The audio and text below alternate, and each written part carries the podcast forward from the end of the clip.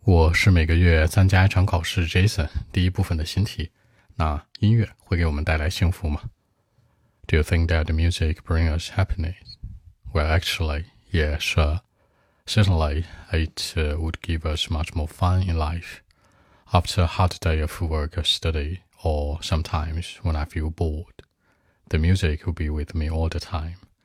You know, for example like the popular music, easy listening, jazz, folk, all of these kinds of music would make me feel like uh, relaxed and energetic. Just, you know, put on my earphone and the world will be mine. So I think so. So that's it. 那当然是这样了，当然是这样。你可以说 yes，你可以说 certainly，你可以说 undoubtedly，就是回答很肯定的一个含义。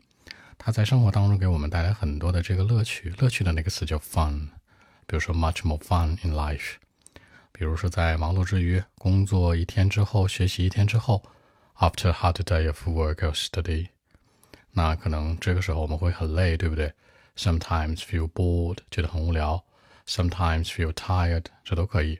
然后音乐就会一直伴随着我们喽。It would be with us all the time。那这里面的 all the time 说的是一直。强调的呢是一直以来，你也可以说 all the way，这一路伴随来也是可以的。那音乐有很多类型，比如说 popular music 流行音乐呀，easy listening jazz folk 这些类型都可以带进来。当然还有很多什么 hip hop 之类的。然后听完音乐呢，我会觉得非常的 energetic，又充满了活力。OK，我们再来一遍。Well, actually, 也是 certainly it would give us uh, much more fun in life. For example after a hard day of study or a hard day of work, or sometimes when I feel bored. The music will be with me all the time, you know.